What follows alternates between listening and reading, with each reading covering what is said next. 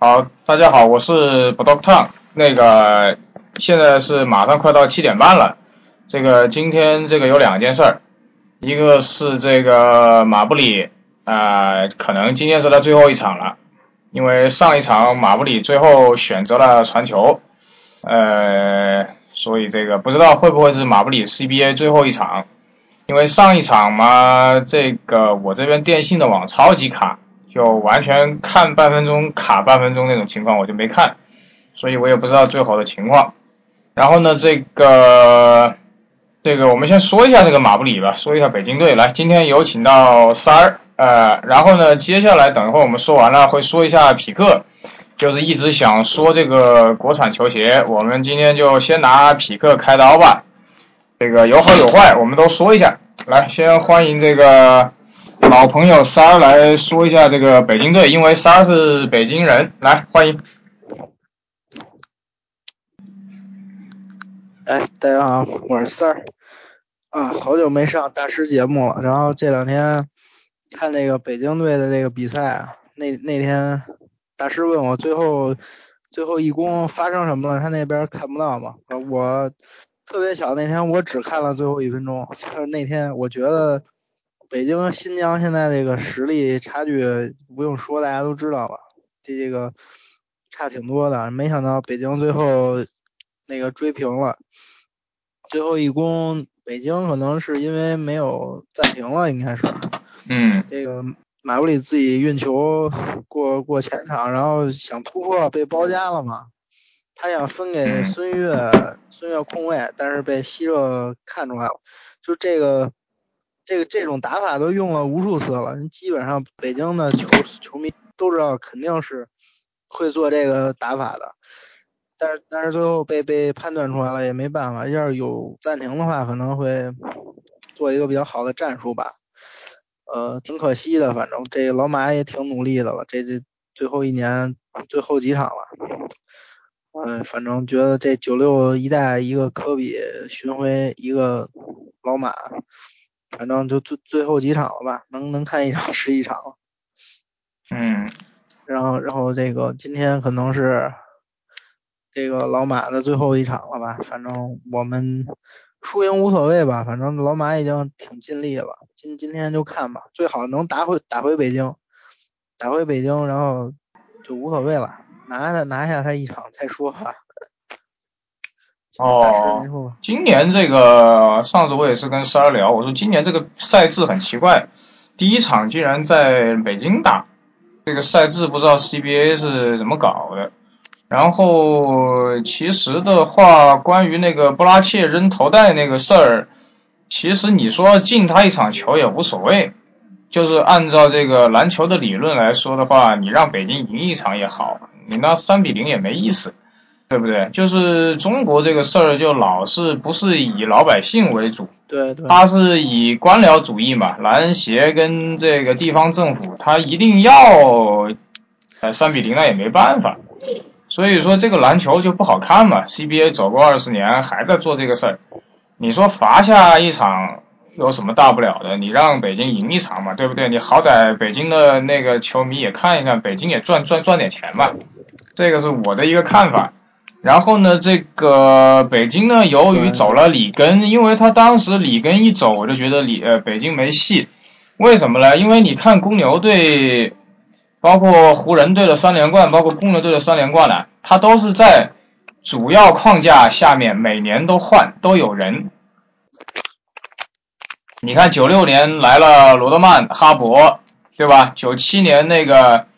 前锋、中锋也换了一下，九八年又有前锋、中锋，包括九七年夺冠那一年有那个 Parish，那个酋长帕里什已经四十岁了，都是经验嘛这个事儿。你看湖人，你看三连冠，哈勃啊，包括哈勃后来去湖人啊，包括莱斯啊、格伦莱斯啊，包括里奇蒙德啊这些，你可以说他们是去捞戒指的，但是你毕竟这个打补丁嘛，就像打补丁一样。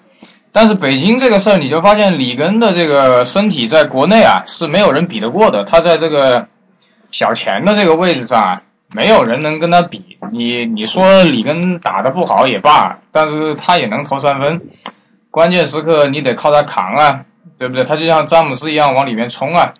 所以北京失去了里根，加上今年北京在根本上没有什么变化。詹姆斯。对，河南詹姆斯，河南焦作詹姆斯。所以我觉得马布里如果今天输了的话，我倒觉得第一轮如果出局的话，我倒觉得马布里可能还会打一年。但是如果北京不改阵容的话，我觉得他下一年打不打无所谓，他还不如直接当教练算了。我是这样的看法。但是呢，身为一个老马的球迷，毕竟当年的森林狼的独狼啊，跟加奈特一起啊，包括去纽约啊，去网队啊。包括当年在太阳绝杀马刺那一场啊，包括零一年跟艾弗森联手就是不讲理的三分的，最后赢了西部啊。因为我那天看那个零一年那个呃全明星赛，我是跳着看的，反正最后也是不讲理的这种打法。所以这个身为篮球迷，还是希望老马能多打一年。但是你是。站在一个行家的角度的，他如果北京队不变的话，老马干脆就进教练组算了，因为闵鹿蕾的本事也就只有那么大，你指望闵鹿蕾有什么变化？而且你看在北京打，他又是一个政治问题，因为那年赢广东，第一次赢广东就是因为去到了那个五棵松嘛，场面一大，然后广东根本没没把北京放在眼里嘛，就大意了，然后是。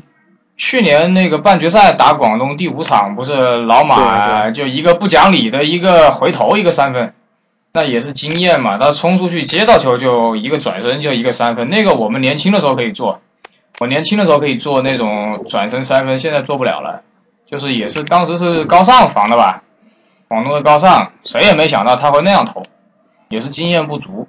所以这个今年我倒觉得。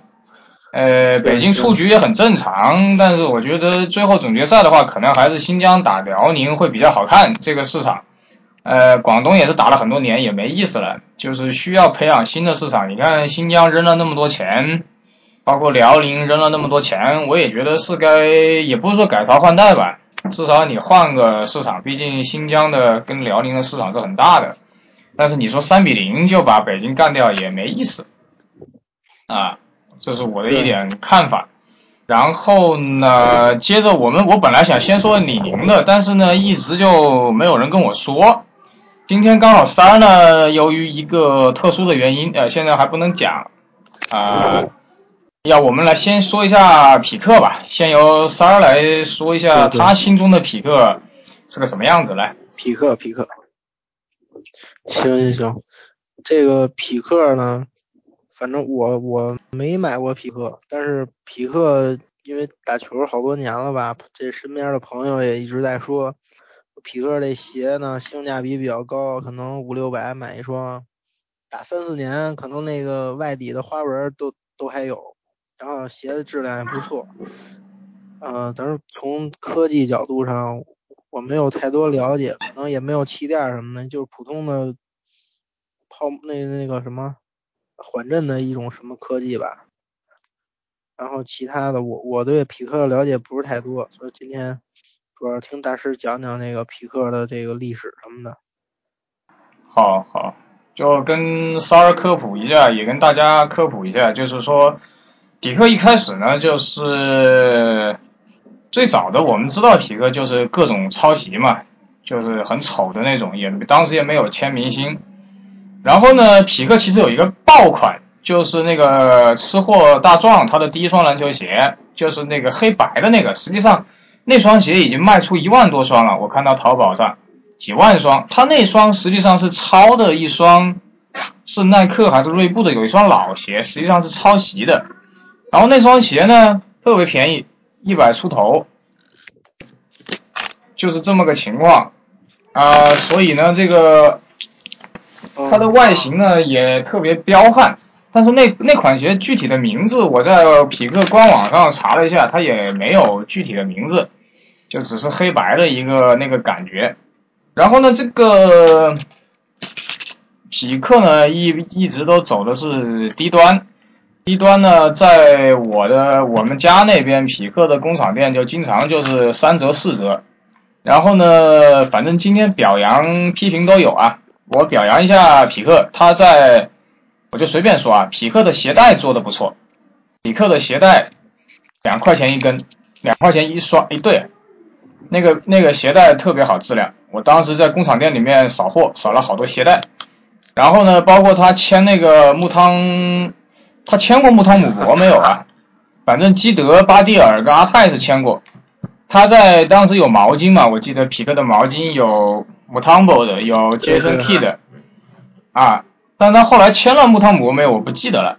啊啊不，巴蒂尔啊啊巴蒂尔啊巴蒂尔不是穆汤姆博，啊巴蒂尔三十一号，啊基德二号，阿泰三十七号，啊对，因为我对匹克为什么产生好感呢？就是都听到久了。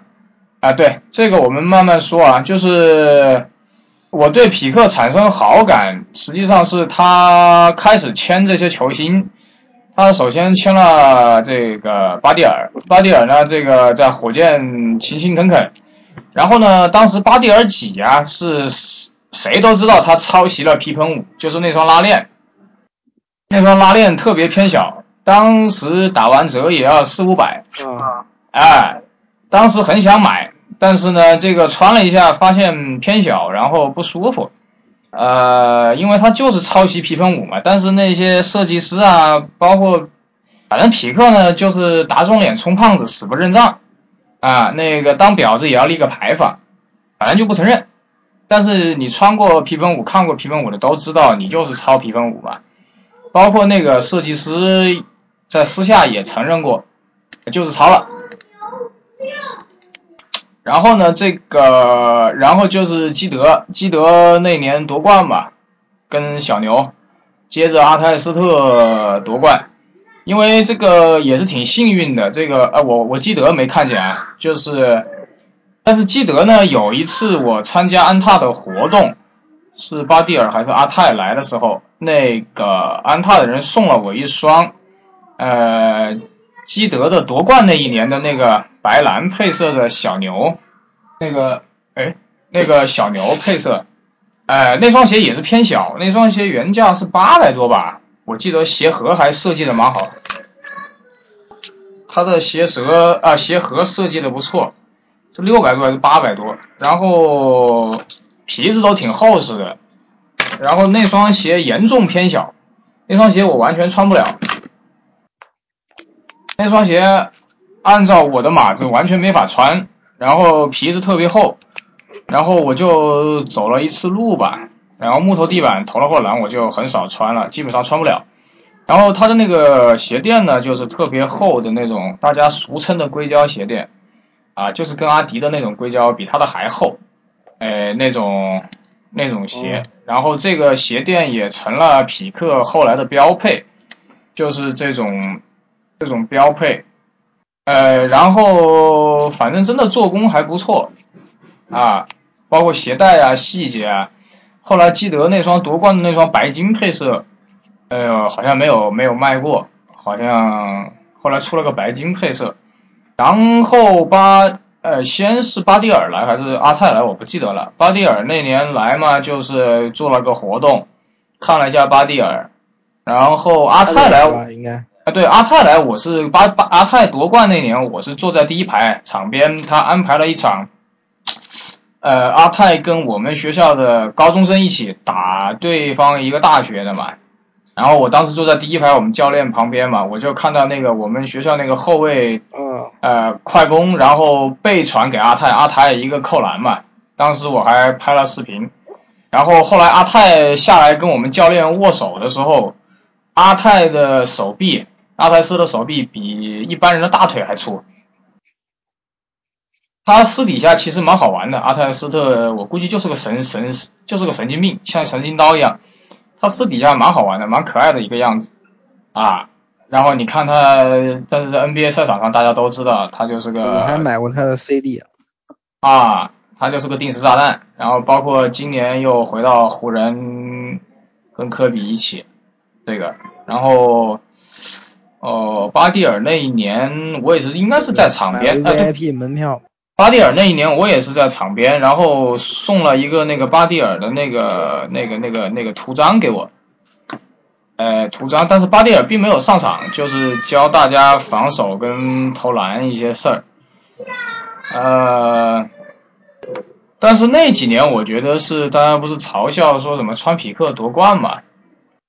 呃，也确实是这个这个这个这个，确实是点啊，对对对，他有几双鞋设计的确实好，你看像巴蒂尔那双拉链呐，抄袭皮分五的啊，我先不说抄袭，确实设计的不错，就是站在设计的角度。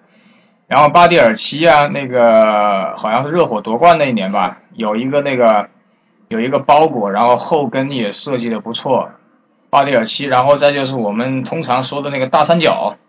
原来的那个，现在的那个步行者那个谁呀？什么乔乔治啊？跟那个去马刺转会到步行者的波波维奇不要的那个。保呃，不是保罗乔治，那个谁呀？那个啊，不是那个。然后乔治。哎，那个乔治，对，那个乔治啊，乔治希尔，乔治希尔。然后那个，再就是那个，因为大三角好像出过不止一代吧。大三角一开始是那个魔术还是有人穿的，魔术队有个人穿。呃，反正一开始是谁穿，反正大三角挺好玩的，我觉得。加了一个好像不太知名的。哎。没打出来。大三角一直挺吸引我的，但是一直也实体店没见到。然后自从这个巴蒂尔退了之后，签了帕克啊，包括签了霍华德啊，我就觉得有点江河日下的感觉。除非今年马刺夺冠这个事儿，呃，就是从篮球鞋的角度来说，它是用料是非常不错的。呃，基德的那个时候，呃，包括巴蒂尔那个时候。但是现在你看这帮子匹克的这个鞋啊，就设计的不知道是哪个设计师设计的，怪怪的，有点有点这里抄一抄，那里抄一抄。特别是我看他现在出的那个啥闪电四代，闪电四代不就是各个品牌抄一下嘛，啊那种感觉。然后这个帕克的这个还确实用了点心，帕克那双鞋签名的。最新的那双还用了点心，我还觉得还不错。然后那一年马刺夺冠，把对设计设计还不错。哎，热火夺冠呃不，马刺夺冠那年，匹克不又是尾巴翘到天上，出了一个什么鞋跟短袖的套装，也被人炒了。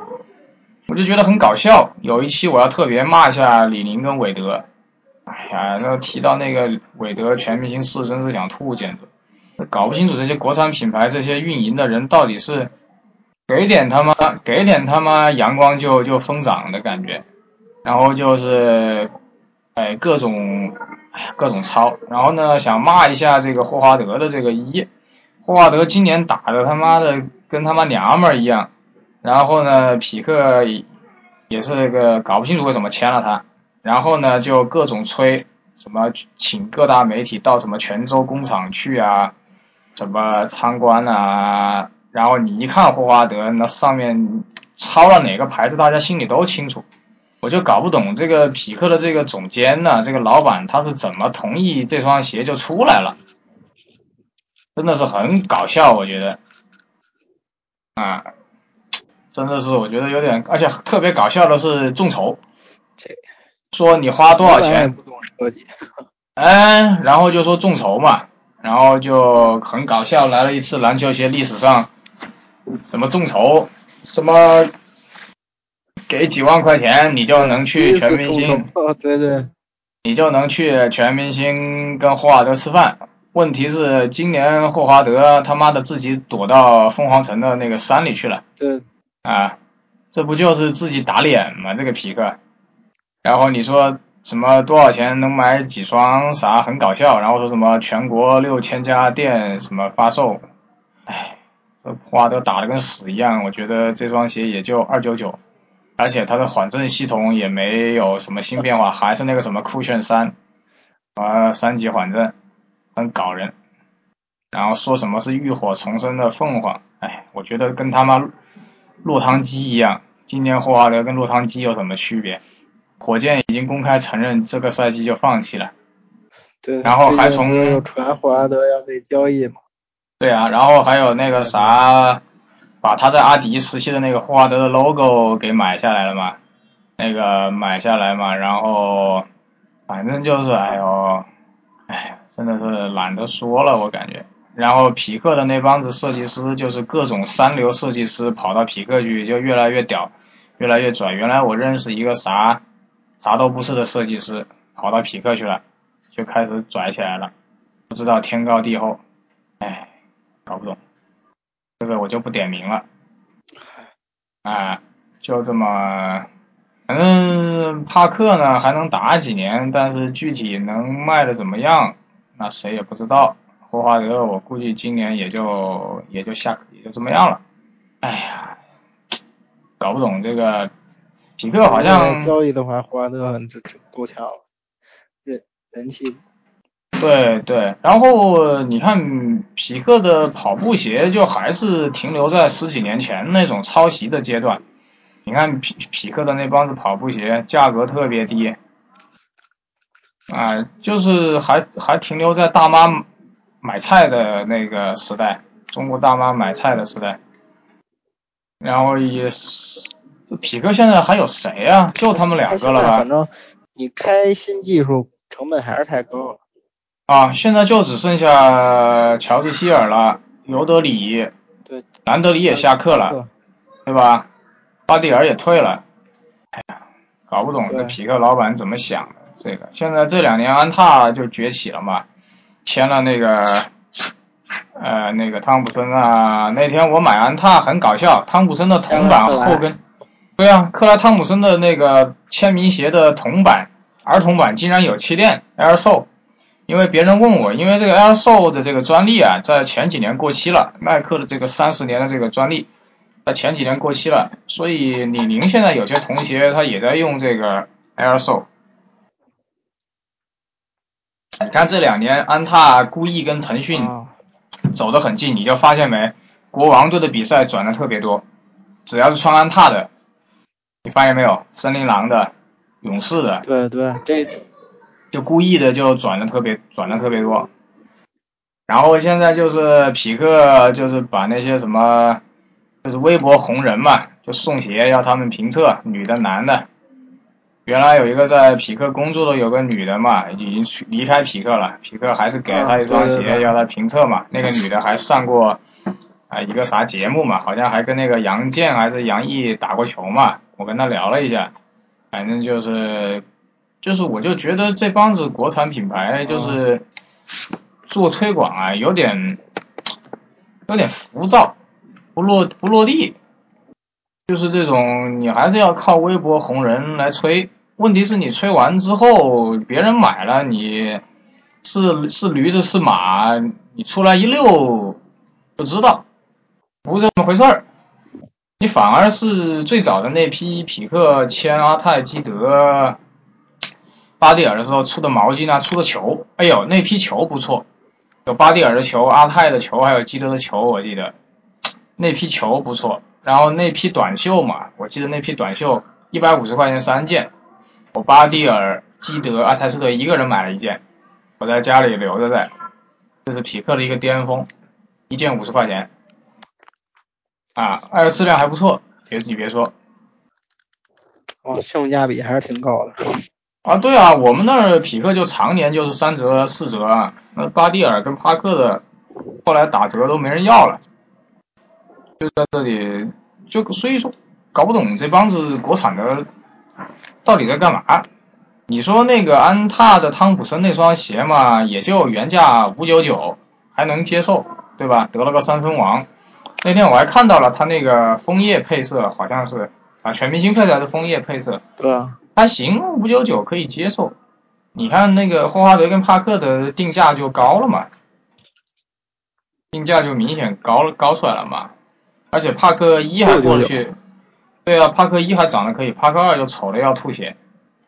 至于我觉得做这个东西啊，做体育品牌这个人他一定要懂鞋，这个东西真的不能是挖那种他妈空降兵或者啥都不懂的。就像李宁前几年恶心大家的那个韦德一的时候，韦德之道，韦德一他妈就那天发售，我在深圳东门那家店看到之后再也没看到过实物。然后韦德一一点五盒子超级大，做的他妈的无比豪华啊，鞋也做的不错。你知道最后在哪儿打折吗？最后在新加坡打折，卖到新加坡去了。李宁的总部的那家员工店里面，那那双鞋不打折，而且还断码。然后这次韦德四又是这样，搞的那个银色的鞋面，然后炒到，啊，炒到一一三九九、一四九九、一五九九嘛，也三百双嘛，那不扯淡嘛？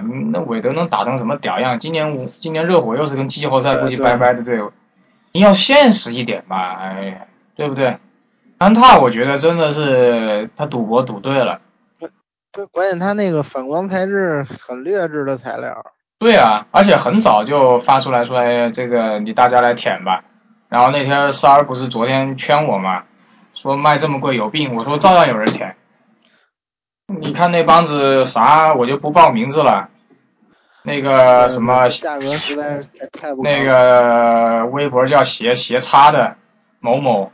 一天到晚跪舔跪舔李宁，前两天还发了个微博说啥？哎呀，我球鞋，大家都帮我。我他妈心里想，你他妈别的品牌都给你鞋穿，给你评测，你还有啥鞋求不到的？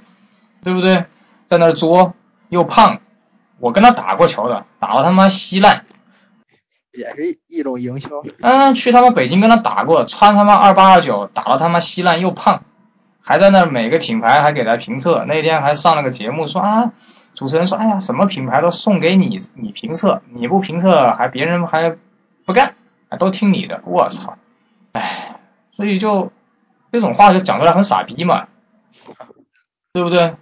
你看那个第一个龙七他们还至少找找几个那种业余的或者是半专业的人测一下，对吧？得了啥冠军的测一下，哎，搞不懂。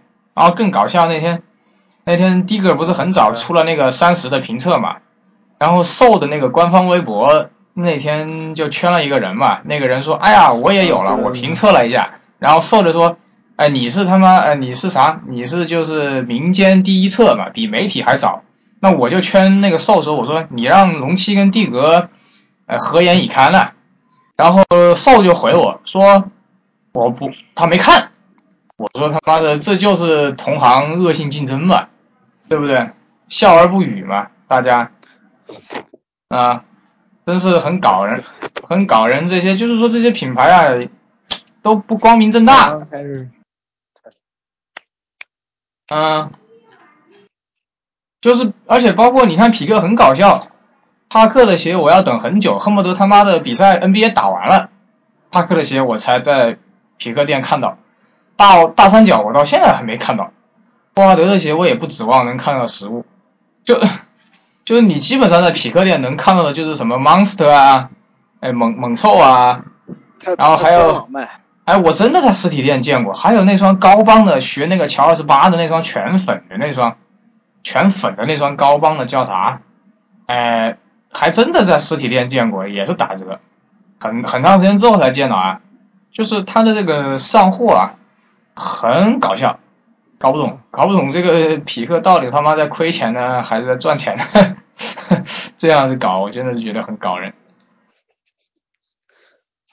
啊，反正真的是这个。李宁不是说每年都亏损多少多少钱多少钱？哎呀，这个事儿我真的是哭笑不得，有点。然后那个匹克不是还跟那个什么设计了那个 FIFA 世界杯啊？哎哎，树鹰二代啊，树鹰二代还设计的不错，啊，包括啊，包括那个树鹰啊，这个叫啥？它那个名字也起的蛮奇怪的，我感觉匹克的这些名字啊，包括那双粉色的鞋，是不是叫挑战者啊？叫挑战者好像，就是名字都起的你记不住，它不像耐克跟阿迪的鞋，你包括锐步的，你能记住，锐步的鞋起的都呃不。这个匹克的鞋起的都不知道，永远记不住，搞不懂这双这帮子人，真正做鞋的卖鞋的都不懂球的，我感觉太接地气了，有点。嗯，我感觉就是很奇怪，哎呀，真的是。然后我还想吐槽一下腾讯，他妈的，今天我发个修鞋的，顶多浏览量一千多，妈的早上看比赛你那个吴亦凡中场出来干嘛了？我就说了一句，我说你不要戴个耳环在那在那在那秀嘛。然后就那一句话，阅读量超过一万。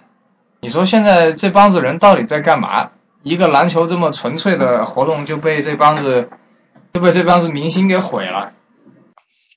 然后腾讯说，你买了会员，你可以看蓝光高清，可以看多角度。是啊，他说跟 ESPN 签了，签了，我要看 CAA 呀。你没有啊？我回看，我想回看一场比赛，还没有蓝光，只有高清版。你想看别的，还得去买它好莱坞会员，就跟就真的跟周扒皮一样，我感觉真的跟周扒皮一样。对。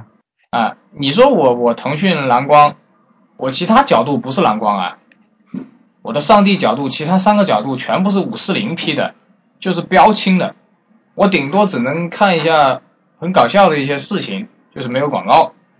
对对。就搞不懂现在这帮子都说他妈什么版权版权版权，你收了我的钱，你得给我服务啊！你一年收我那么多钱，你你至少对不对？哎真的是搞不懂这帮子，腾讯现在不是打五折了吗？有。对呀，我买了个年会会员嘛，但是问题是他现在打折他还是赚，因为你到六月份就没有 NBA 了，对不对？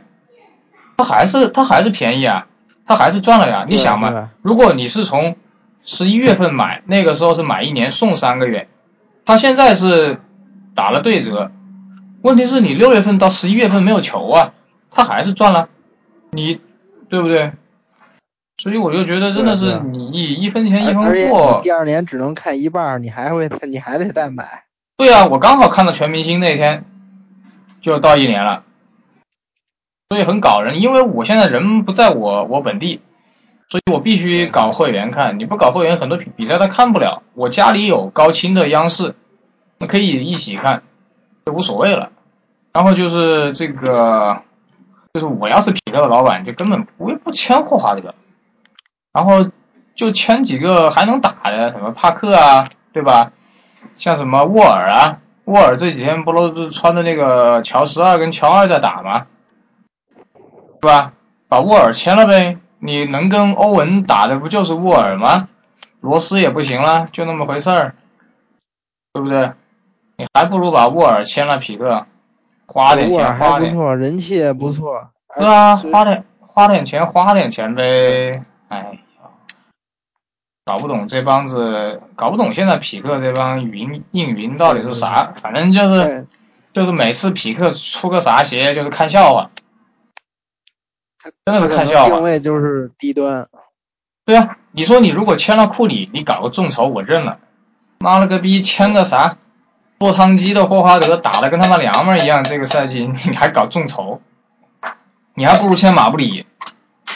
要是马布里再能打两年，听过匹克说，对对，他的对他的定位可能就是只就反正也是低端鞋嘛，只要有 NBA 球员，就是大家听说过的，甭管有没有名儿，只要是反正有代言人就行，就这么个路。对啊，你。你看巴蒂尔那几双，前面有几双做的真是好。巴蒂尔那那几双真的是做的不错。巴蒂尔有几双啊，用料啊，这个用料啊，设计啊，配色啊，真的是很不错。怎么到了到了现在帕克就变成这模样，变成霍华德就变成这模样？很不爽，最后那个设计师吧也挺不好培养的呀，中国没没有这个行业。行行，最后那个三儿总结几句就差不多了，我们看看比赛。这几个国产厂家的设计师，行行行。然后那个就说这个匹克，我我我觉得他定定位可能就这样吧，他有有个代言人，然后价格也比较低。反正普通老百姓、工薪阶层能接受这个篮球鞋也就这样吧。它它，我觉得它功能性也就一般，定位的也不是特别高端，慢慢来吧。就就把它当做一个刚起步的国产小品牌呗。只能这样了，哎，还起不个毛，都做了十年了。这块我中国咱们也没有相关的专业，反正这几个设计师也是自己对对喜欢球鞋，然后有点画画功底，一点一点自己琢磨出来了。指望着他们能设计出来跟耐克这个并肩的这个设计，我觉得太难了。对你首先不要抄袭，你抄谁大家都知道，你只能骗骗普通人。你业内别人只能嘲笑你，因为你做不出来原创，对不对？对对。你那个直接说，他那双闪电四代旁边侧面那双那个地方不就是抄的保罗吗？抄的那个乔二十九吗？那个旁边那个蹭出来那个地方，你那个布华德一不就抄的是那个 Hyper Dunk 的屁股吗？二零一三的。包括有点抄 Superfly，有本事别抄，有本事原创。希望这个节目能被匹克的人听到。只有接受，只有接受得了批评的人才能进步。吃一堑长一智，人生就是这样的。好，大家就到这里。我跟十二要去看北京队的比赛了，希望这不是老马的最后一场。嗯，好。行行，北队北京队加油吧！加油加油，能多开一场。好，拜拜。